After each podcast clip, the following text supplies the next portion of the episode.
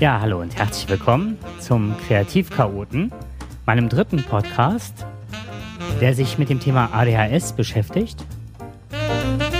Ein Podcast für Kosmonautinnen, Sternengucker und Traumtänzer.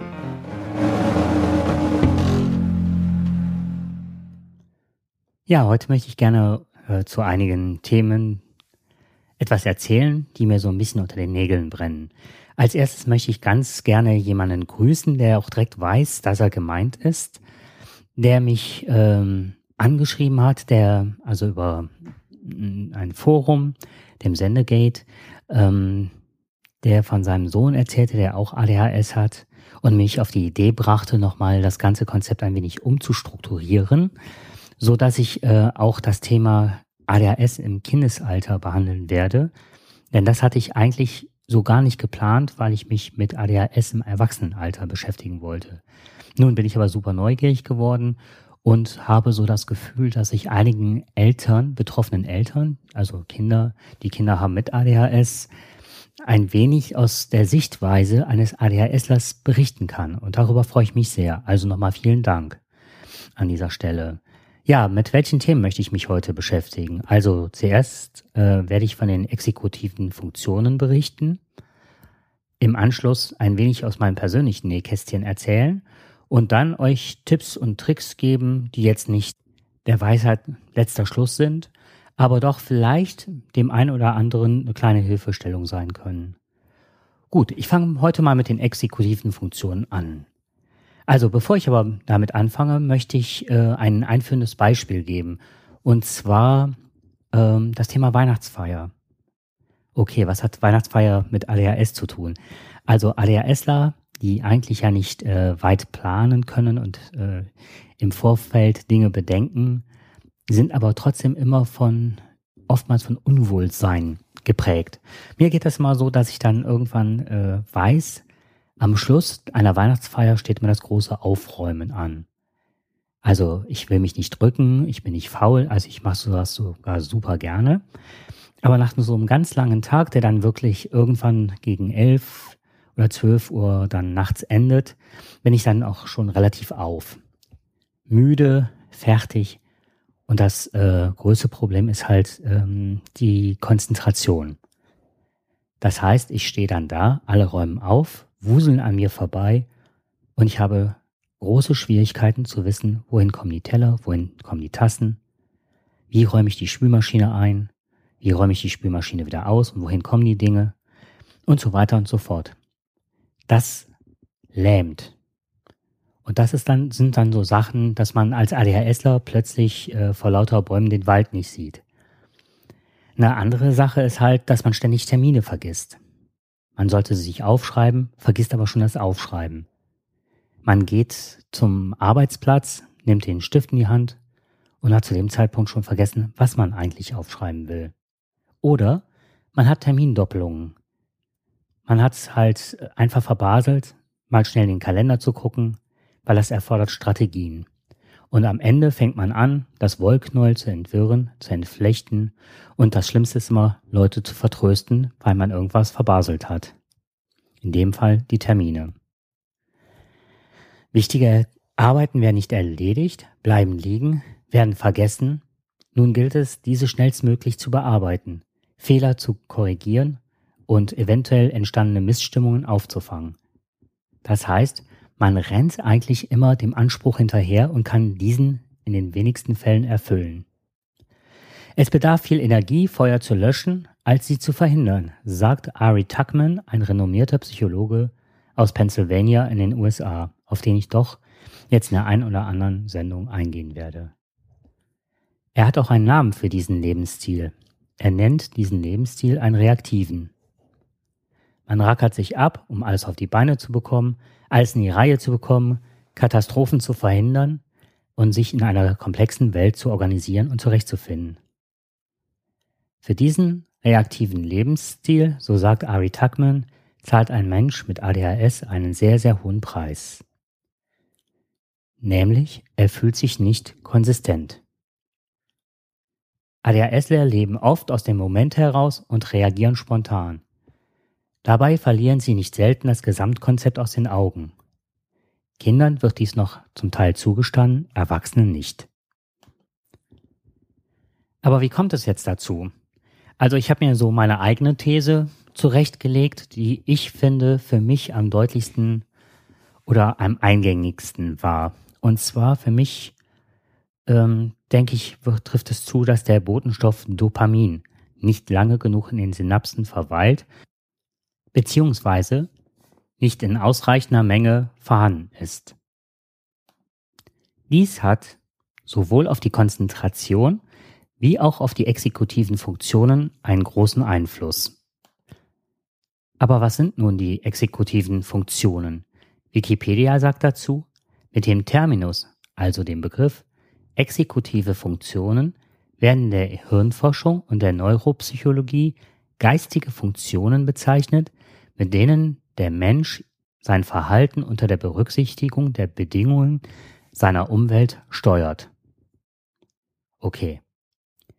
Das werde ich jetzt mal anschaulich runterbrechen und zwar äh, werde ich die exekutiven Funktionen einmal aufspalten. Und zwar einmal das Arbeitsgedächtnis in die kognitive Flexibilität sowie die in die Inhibition. Schauen wir uns die drei Bereiche näher an. Das Arbeitsgedächtnis hilft dabei, dass wir planen und entscheiden können, beziehungsweise uns Ziele setzen. Ich wiederhole, planen, entscheiden, Ziele setzen. Die kognitive Flexibilität beschreibt das problemlösende Verhalten, Prioritäten setzen und auch die Perspektive wechseln können. Also das problemlösende Verhalten, Prioritäten setzen und Perspektiven wechseln können. Und zum Schluss haben wir die Inhibition. Ja, hierunter fasst man zusammen, dass man seine Impulse kontrollieren kann, Frustration erträgt und Störreize ausbildet. Ich glaube, es heißt blendet.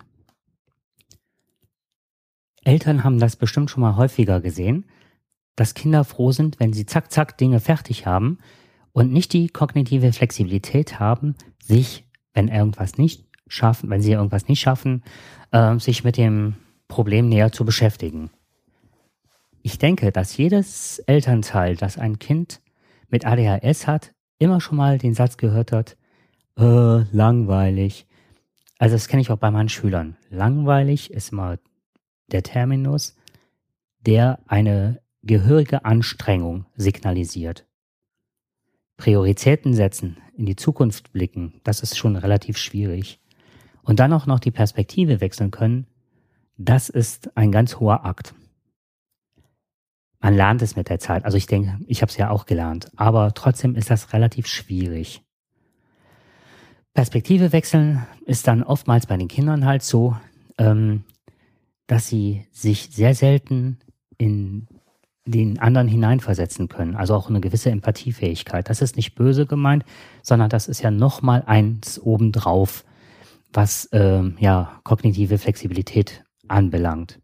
Das ist lange Zeit nicht möglich und fällt extrem schwer. Bei der Inhibition, seine Impulse zu kontrollieren und Frustration zu ertragen, ist ähnlich schwierig oder beziehungsweise Störreize auszublenden. Ähm, als Beispiel kann ich da nennen, ähm, Impulse zu kontrollieren ist bei vielen Erwachsenen das Kaufverhalten.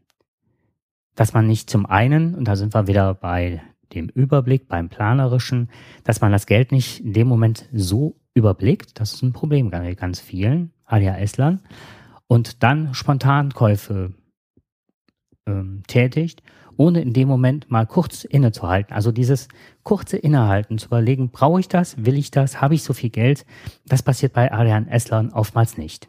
Und das ist oft das, woran auch Eltern verzweifeln. Das gibt es halt in vielen Lebenslagen.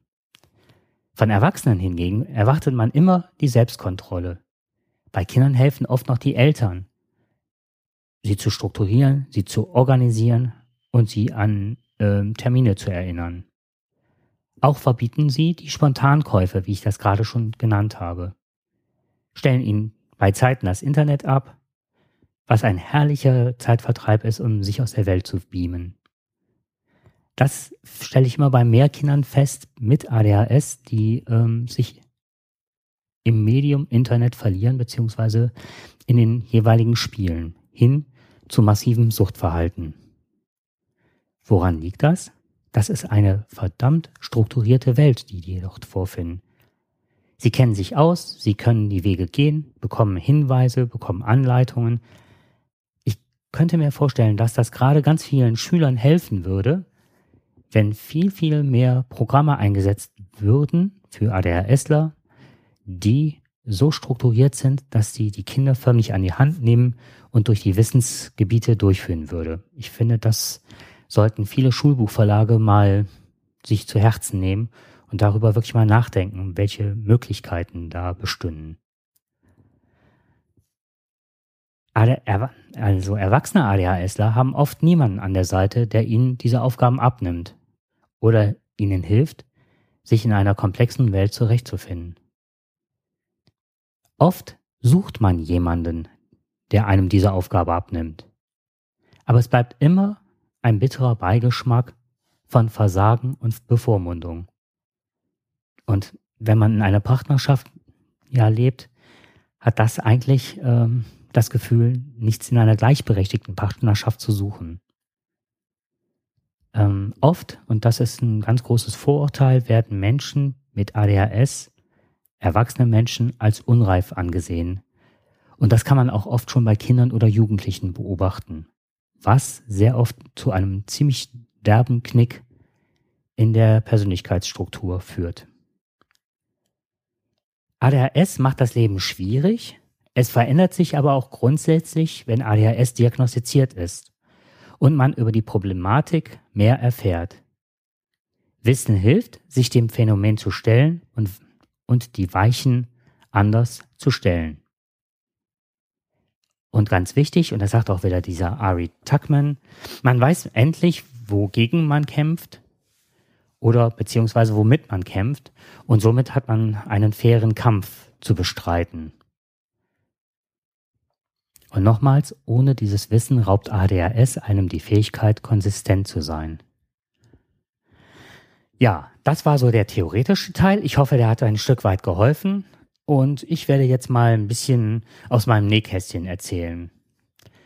Ja, ähm, ich war bei meinem Hausarzt und der hat halt, ähm, ich habe ihm alle möglichen Dinge ausgebreitet, warum ich jetzt nach all den Jahren doch darauf beharre, ähm, ADHS zu haben. Also ich bin zum einen mit meinen Schülern sehr oft, ähm, komme ich da mit dem Thema in Kontakt. Ich habe hunderte dieser Bögen ausgefüllt und habe immer und immer wieder gestutzt.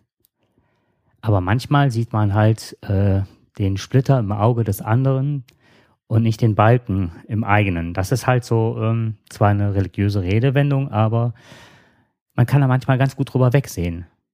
Man hat halt Zweifel und warum ist es nicht vorher diagnostiziert worden? Ja, mein Hausarzt hat mir übergangsweise Fenlafaxin, das ist ein ziemlich bekanntes äh, Psychopharmakum im Bereich ADHS gegeben. Und ähm, das hat relativ schnell angeschlagen. Ich war klarer und konzentrierter und mir war sofort klar, okay, das ist die Lösung, ich habe ADHS. Und ähm, warum ich es mir dann trotzdem nicht so lange zustehen konnte, weiß ich gar nicht. Die Hinweise waren mehr als offensichtlich. Ich hatte, wie schon ein paar Mal äh, angesprochen, einen ziemlich hohen Kaffeekonsum von teils bis zu acht Tassen am, am Tag, bevor ich überhaupt, also am Morgen, bevor ich überhaupt zur Arbeit fuhr. Ich rauchte Zigaretten wie ein Schlot und ähm, ja, ich trieb exzessiv Sport. Ähm, manchmal war es sogar so extrem, dass ich sagte, für weniger als zehn Kilometer ziehe ich, zieh ich mir halt meine Laufschuhe nicht an und kam zurück und dachte dann, ja, was mache ich jetzt? Also alles das, was immer mit einem extrem zu, an zu viel zu tun hat. Also gut, ich bin jetzt nicht gelaufen und habe geraucht, sondern es waren immer so Etappen und Phasen. Ähm, Termine vergaß ich am laufenden Band, die Tür, Haustür blieb offen und wenn ich mit dem, also wenn ich mit dem Hund teilweise spazieren ging oder auch mal über Nacht der Kofferraumdeckel, das Auto war nicht abgeschlossen. Ähm, ja, und einige Katastrophen mehr. Innerlich war immer ein Riemen auf eine Maschine geworfen, die nie Pause machte, Man hatte auch nie eine Pausentaste, die man drücken konnte. Was paradox war, nach außen wirkte ich oft ruhig, hatte aber den Ruf eines vergesslichen Professors.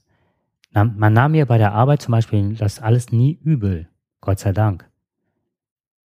Aber auch nicht selten kompensierte ich mein gefühltes Fehlverhalten mit übermäßigem Arbeitseinsatz.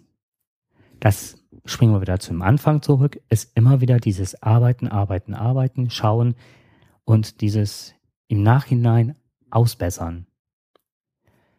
Fenlafaxin wirkte gut, aber nicht beständig und auch die Dosis war nicht optimal, also die war viel zu gering eingestellt. Die Ruhe kam zwar im Körper an und man muss sich das so vorstellen, als würde die Unruhe vom Bauchnabel nach oben geschoben. Also das kann man sich richtig plastisch vorstellen, Richtung Brustkorb. Aber hier blieb es stecken. Das heißt, ich hätte rein gefühlsmäßig hätte ich äh, die Dosis erhöhen, erhöhen müssen. Nachteil von Venlafaxin ist halt als Psychopharmakum, man ist gedämpft. Hm, das ist so ähnlich wie ein Schippern mit einem Bötchen über den Fluss der Gleichgültigkeit. Das bin ich nicht und das wollte ich auch nie sein. Und auch mein Hausarzt besam das mit Besorgnis zur Kenntnis. Nach langem Suchen, und das ist wirklich ein Problem, an wen wendet man sich? Ich habe mich an ganz, ganz viele Hausärzte gewandt. Bei Kindern ist es relativ leicht. Da schickt man das Kind zum Jugend, äh, zum Kinderarzt. Viele Lehrer wissen Bescheid, an wen man sich wenden muss, beziehungsweise auch, man kann auch immer ähm, das Schulamt fragen, den Schulpsychologen und so weiter und so fort. Man wird unheimlich schnell mit Informationen versorgt. Bei Erwachsenen ist es wesentlich schwierig, schwieriger, jemanden zu finden. Und da war es halt so, dass ich dann ähm, ähm, nach langem Suchen, entweder, soweit ich weiß, ist das äh, die Uniklinik in Aachen, beziehungsweise in äh, Viersen-Süchteln, die Psychiatrie. Und ähm, es ist halt super schwierig, die richtige Anlaufstelle zu finden. Weil viele niedergelassene Ärzte würden zwar diagnostizieren, sagen das auch, werden aber immer wieder einen Nachsatz anführen, den ich tausendfach gehört habe, und zwar, sie machen es aber trotzdem nicht, weil sie sich scheuen, BTM-Rezepte auszufüllen. BTM-Rezepte, das ist halt ähm, die Klassifikation der Rezepte zum äh, Betäubungsmittelgesetz gehörend. Eine Sache ist halt, kommt man mit einem BTM-Rezept zur Apotheke, wird das genauestens kontrolliert. Man hat immer das Gefühl, also zumindest ich hatte das, irgendwas Unrechtes zu tun. Äh, manchmal muss man einen Personalausweis vorlegen, aber oftmals ist es dann auch so, äh, dass dann, was weiß ich, die, die, ähm, das Datum über eine Unterschrift, über die Telefonnummer geschrieben wurde und dann ist es ungültig, man muss wieder zurück und sich ein neues ausstellen lassen. Meine Apotheke hatte einen guten Draht zu meinem Hausarzt, das läuft jetzt mittlerweile wirklich reibungslos und die haben auch das Medikament vorrätig. Ähm, ganz kurz noch eine Sache, also ich bin irgendwann von, von Süchtern weg und die haben dann meinen Hausarzt informiert, ähm, dem alle möglichen Unterlagen mitgegeben äh, einiges erzählt, was ADHS bedeutet, beziehungsweise wie die Dosierung aussehen muss und dass er auch keine großen Sorgen wegen des BTM-Rezepts haben muss, weil ansonsten hat mich das immer, was weiß ich, tagelang vorher gekostet, das Rezept nachzufragen. Ich musste immer noch mal in die Sprechstunde gehen. Ich habe Stunden damit zugebracht, halt dahin und hin und her zu fahren. Und oftmals waren die Termine nicht so kurzfristig zu bekommen, wie teilweise in der Einstellungsphase die Medikamente dann äh, sich dem Ende äh, zuneigten. Ja, ähm, in der LVA, also in den Landeskliniken, war ich an verschiedenen Tagen zu verschiedenen Tests und am Anfang bei einer sehr, sehr sympathischen Psychologin. Und das war halt so, dass wir mittlerweile nach dem zweiten Termin wirklich ähm, sehr locker miteinander erzählt haben. Ihr rutschte sogar ein oder zweimal das Du raus. Sie hatte einen, ähm, einen ähm, Therapiehund. Ich habe halt, wie schon erwähnt, einen Schulbegleithund. Das macht halt Spaß, sich dann locker zu unterhalten. Und ähm, ja, neben Blutuntersuchungen wurde dann das Herz-Kreislauf-System untersucht. Und sie begleitete mich halt während der ganzen Einstellungsphase, wie auch meine Psychiaterin. Warum Psychiaterin? Es muss halt auch medizinisch alles Mögliche abgeklärt werden. Und halt, es muss eine Differentialdiagnostik betrieben werden. Das heißt, es müssten andere Störungsbilder ausgeschlossen sein. Welche das jetzt im Genauen sind, weiß ich nicht. Da müsste ich mich da mal erkundigen oder mal nachhören. Ähm, so, mittlerweile bekomme ich äh, Medikinet, Adalt, Retard und die Einstellungszeit war eine heftige. Und jetzt komme ich an einen Punkt, wo ich ganz viele Lehrer äh, und Eltern und Ärzte schelten muss. Und zwar habe ich immer schon mal mitbekommen, dass die Eltern sagen, das wirkt nicht oder wir müssen was ändern, das ist zu wenig, das ist zu viel. Und das Heftigste, was ich je in meiner Karriere erlebt habe, war dann jemand, der sagte, äh, mein Kind ist immer noch unruhig. Ich habe ihm heute schon die fünfte Tablette gegeben. Also eine unverantwortliche Haltung. Ich meine, das hatte Konsequenzen. Das kann man sich ja vorstellen. Ich möchte das jetzt nicht so pauschalisieren, aber was man sich nicht vorstellen kann, ist halt die Auswirkungen des Medikinets in dem Falle.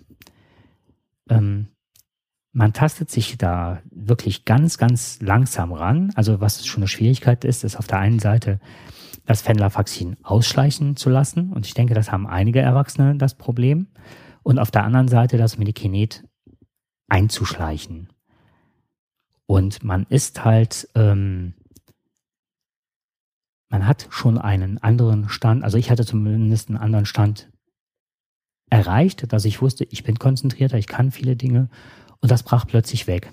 Das macht Angst im ersten Moment, dass man denkt, oh weia, hilft das jetzt doch nicht, habe ich jetzt doch kein ADHS oder aber so nach und nach merkt man, es schlägt an, es wirkt und in dieser Einstellungszeit muss man halt genau gucken, was ist die richtige Dosis.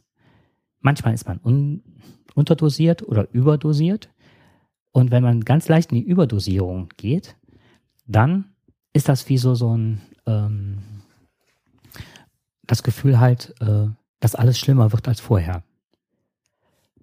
Und das ist dann sehr, sehr unangenehm. Das ist mir einmal passiert, als ich dann einkaufen war und dann weder wusste noch, wo mein Einkaufswagen war. Ich musste hinterher hecheln. Ich bin dann in die, ähm, in die Gemüseabteilung, in die Milchabteilung gegangen. Dann wusste ich, ne, dann wusste ich in der einen oder anderen Abteilung gar nicht, was ich wollte, beziehungsweise wo dann mein Einkaufswagen stand.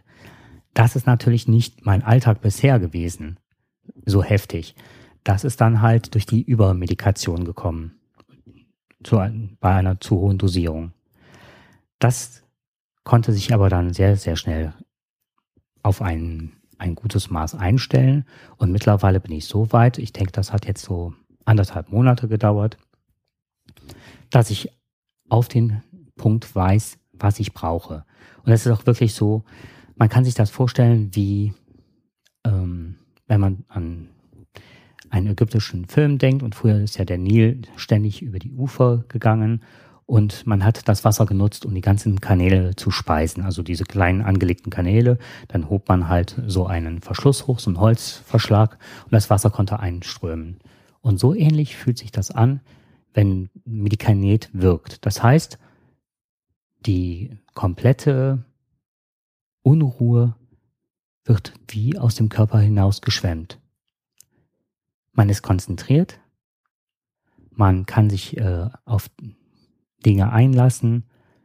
Und was ich, wo ich es am stärksten gemerkt habe, ich habe immer gesagt, wenn ich Bücher lese, Romane lese, klappe ich die zu und kann die von neuem lesen, weil ich teilweise nicht mehr wusste, was drin stand. Das war gerade im Studium ein Riesenproblem, weil ich mit Sicherheit mehr arbeiten musste, mehr lesen musste und immer gegen den Widerstand, hm, den auch viele Kinder haben, halt, ähm, der Lustlosigkeit. Das ist halt, weil es eine massive Anstrengung ist. Und ähm, ja, mittlerweile ist es so, ich schlage das Buch auf, ich bin innerlich ruhig, gelöst, ich kann mich konzentrieren und habe wieder das Lesen begonnen, was eine, ja, eine riesige Lebensqualität ist. Ja, so sieht es zurzeit aus. Also die Einstellungsphase war heftig und was auch noch ein, Phänomen ist, ist halt, ähm, wenn die Wirkung abends aufhört. Also ich habe das halt so, dass es in den Abendstunden aus sich auspegelt und dann werde ich aber auch schlagartig so müde, dass ich dann auch kein Auto mehr fahre. Habe ich dann abends nochmal ein Elterncafé oder ich muss größere Dinge einkaufen, längere Strecken Auto fahren, dann nehme ich in Absprache halt nochmal eine ganz geringe Dosis, um diese Konzentration beim Autofahren und so weiter aufrechterhalten zu können. Ansonsten schleiche ich das abends aus und ähm, ich hatte sehr selten aber dieses Gefühl des Rebounds. Rebound bedeutet in dem Fall, dass das Medikament zwar aufhört, äh, also aufhört zu wirken und dass man so, so ein Stück weit zurückfällt und zwar vor einer Zeit, die man so in der Form eigentlich nicht mehr kannte. Also so, dass die Symptome ein wenig verschlimmern. Das ist unangenehm. Aber wenn man das einmal weiß, dass es sein kann, muss man halt trotzdem abends mal durch die Wohnung gehen und zu gucken, hast du jetzt die Türen abgeschlossen oder ist der Kühlschrank zu und so weiter.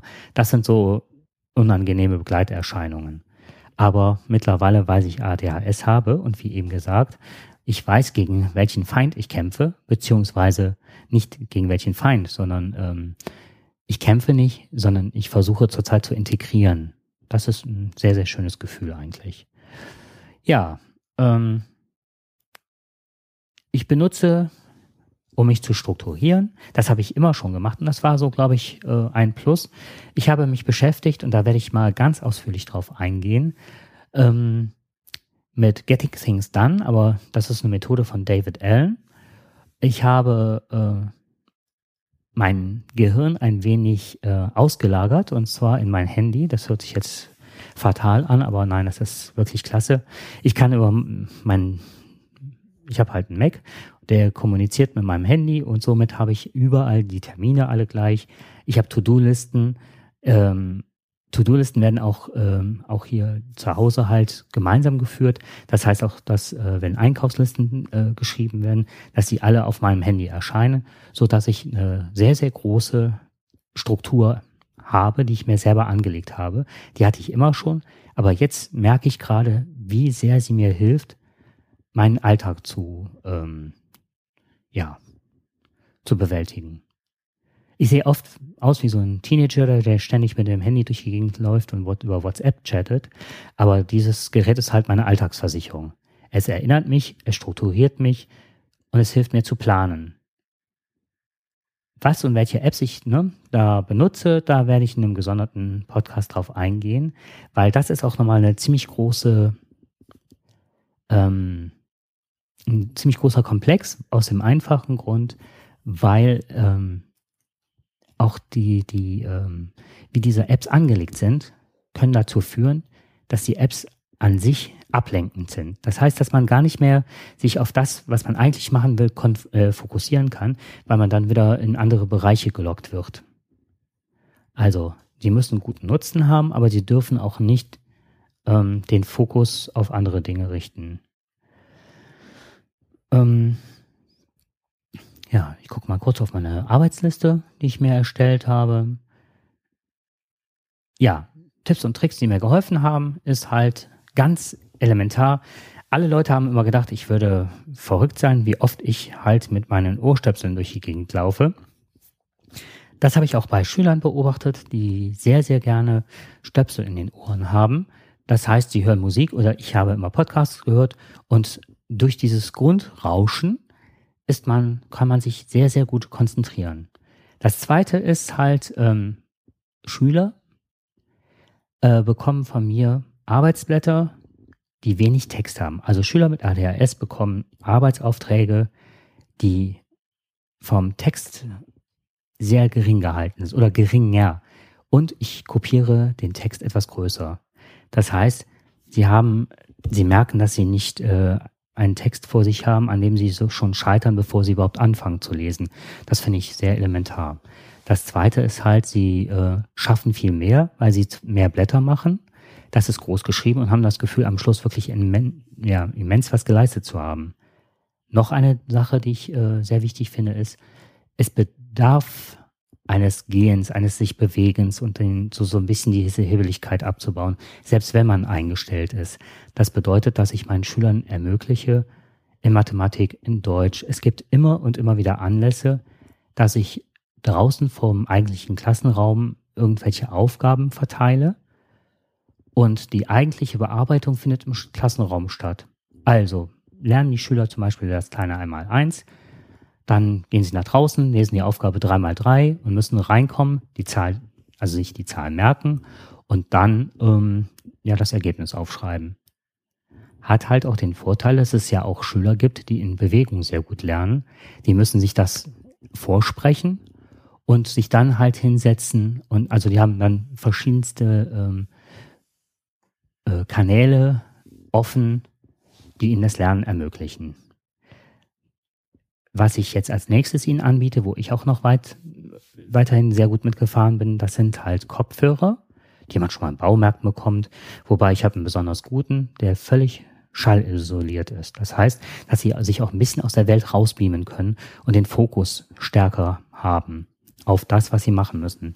Was ich jetzt noch mitbekommen habe, ist ein, ähm, was ich sehr interessant fand, war, ähm, dass eine Kollegin eine, äh, ja, eine, ein, eine Art Sandmuschel oder hm, so, so, so Mini-Zelt für Kinder gekauft hat und das äh, auf, auf den Schreibtisch oder auf das Pult halt des Kindes gestellt hat und das sich da so richtig rein verkriechen kann mit dem Kopf, mit Kopfhörer in dieses Zelt hineinkriechen kann und somit sich komplett abschirmt.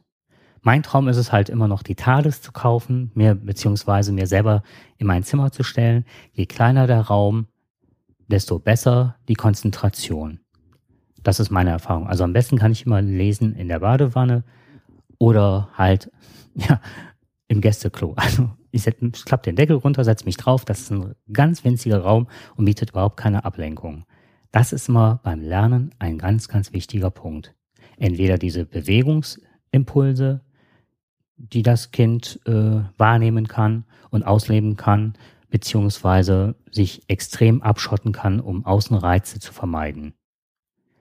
Wie auch die extreme Strukturierung des Materials, was allerdings wieder einen erhöhten Arbeitsaufwand für den Lehrer bedeutet, weil es das in der Form leider nicht zu kaufen gibt.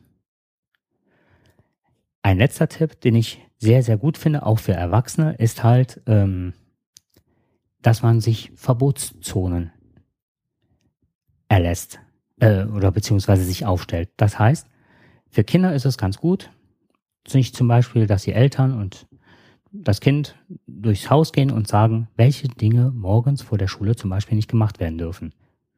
Heißt, man darf nicht einen Rechner, man darf nicht einen Fernseher anmachen und so weiter, was eigentlich äh, normal wäre, sage ich mal so. Aber ähm, dass man dann das mit roten Punkten belegt und das sind Tabus. Warum? Weil Kinder prokrastinieren. Auf das Wort beziehungsweise auf Prokrastinieren möchte ich nochmal irgendwann eingehen. Das bedeutet, man soll diese Sachen meiden und äh, das ist halt sehr verhaltenstherapeutisch, dass man halt morgens einfach zeitig genug aus dem Haus kommt. Das sind so ganz banale Dinge, die aber ein Kind darüber sehr gut lernt.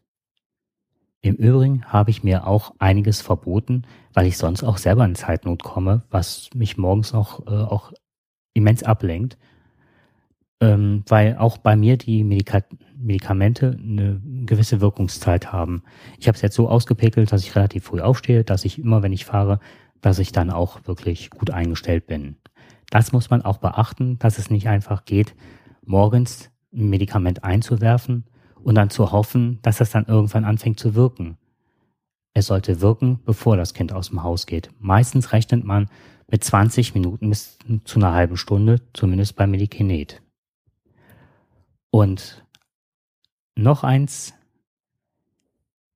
Kinder im Kleinstalter gehen hin und sprechen sich durch Situationen.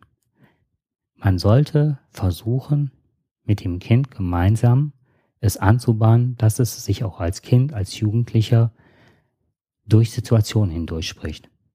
Das hilft immens bei der Konzentration. Das heißt, ich gehe jetzt an meinen Schreibtisch, mich interessieren andere Sachen nicht, ich gehe auf meinen Schreibtisch zu und ich muss heute einen Geburtstag in meinen Kalender eintragen.